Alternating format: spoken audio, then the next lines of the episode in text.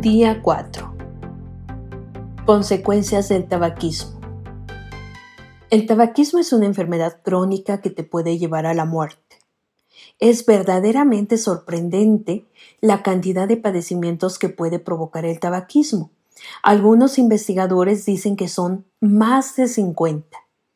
Independientemente del número, lo importante es que las enfermedades que se asocian con la exposición al humo de tabaco son crónicas, es decir, duran mucho tiempo, la mayoría de ellas son incurables, pues solo se pueden controlar, y degenerativas, es decir, se van agravando con el paso del tiempo, pudiendo causar discapacidad y la muerte.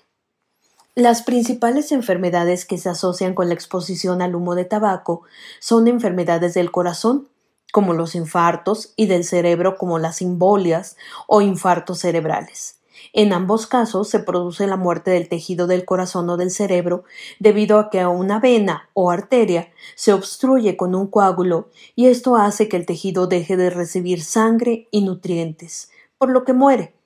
Depende del tamaño del tejido muerto el nivel de gravedad.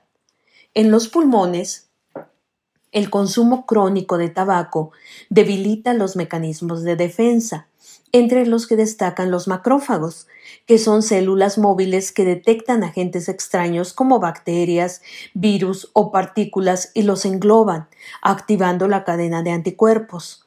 Otro mecanismo alterado en fumadores es la limpieza mucociliar, que consiste en que los cilios que recubren el epitelio respiratorio desde la tráquea hasta los bronquios atrapan junto con el moco partículas extrañas y se encargan de mantener limpios los espacios bronquiales. En el humo de tabaco hay tóxicos como el formaldehído, que literalmente paraliza dichos cilios, lo que propicia que el moco se acumule y constituye un medio de cultivo para bacterias, además de reducir la luz de los bronquios y bronquiolos. Es por esto que algunos estudios realizados en China reportan que los fumadores tienen 2.4 veces más probabilidad de infectarse con el coronavirus, ya que sus defensas pulmonares están debilitadas. Pero además, las reacciones que provocan los tóxicos del humo de tabaco hacen que el tejido alveolar se destruya, provocando enfisema. Por eso a las personas que fuman les falta el aire. También puede haber inflamación crónica de los bronquios, que hace que se cierre el espacio por donde pasa el aire y causa tos y flemas. En ambos casos, estas enfermedades hacen que la persona que las padece no pueda respirar adecuadamente, lo que provoca que la cantidad de oxígeno en su sangre se reduzca, y esto hace que sus capacidades físicas se vayan reduciendo gradualmente, hasta que en los casos graves tenga que usar un tanque de oxígeno todo el tiempo y esfuerzos tan pequeños como por ejemplo amarrarse las agujetas o vestirse les provocan falta de aire. Todo esto afecta su forma de vida y le va limitando cada vez más. La letalidad de la COVID-19 en personas que padecen EPOC, por ejemplo, es de las más altas, puesto que el pulmón ya tiene un daño crónico preexistente a la infección por el virus. El tabaco también provoca un tipo de cáncer que es muy peligroso, porque tarda en detectarse y puede rápidamente invadir otros órganos fuera del aparato respiratorio. Se trata del cáncer de pulmón. Este es el tumor más conocido, pero no es el único tumor maligno que puede provocar el tabaquismo. También puede causar cáncer de lengua, de cavidad bucal, de laringe, de vejiga, de mama, páncreas, hígado, uterino, leucemia y otros.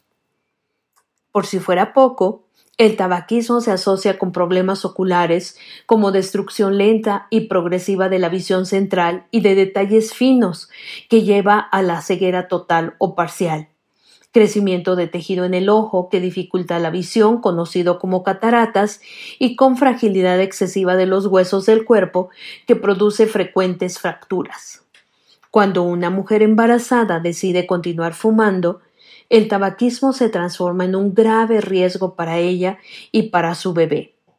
El producto es muy pequeño, tiene bajo peso y longitud corta cuando nace, pero también puede tener malformaciones de nacimiento, por ejemplo, malformación del paladar, del corazón y estrabismo. La mujer que fuma tiene más probabilidades de tener una embolia hacia el final del embarazo. El tabaquismo en esta etapa se asocia con la llamada muerte de cuna. Su nombre correcto es muerte súbita del lactante y se refiere a esas niñas o niños que de repente mueren sin tener una enfermedad previa conocida. Las enfermedades asociadas con el tabaquismo disminuyen notablemente la calidad de vida del que fuma, restándole aproximadamente de 10 a 15 años a su esperanza de vida pero además vivirá sus últimos años con enfermedades y limitaciones importantes o incluso con discapacidad que reduce la calidad de vida de esos últimos años.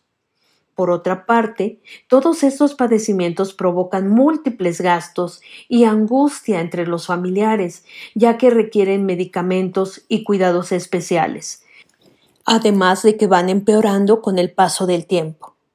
Si tienes diabetes, presión arterial elevada, sobrepeso, varices, artritis o colesterol elevado, el fumar hace que tu respuesta a los medicamentos utilizados para controlar estos padecimientos no sea la adecuada.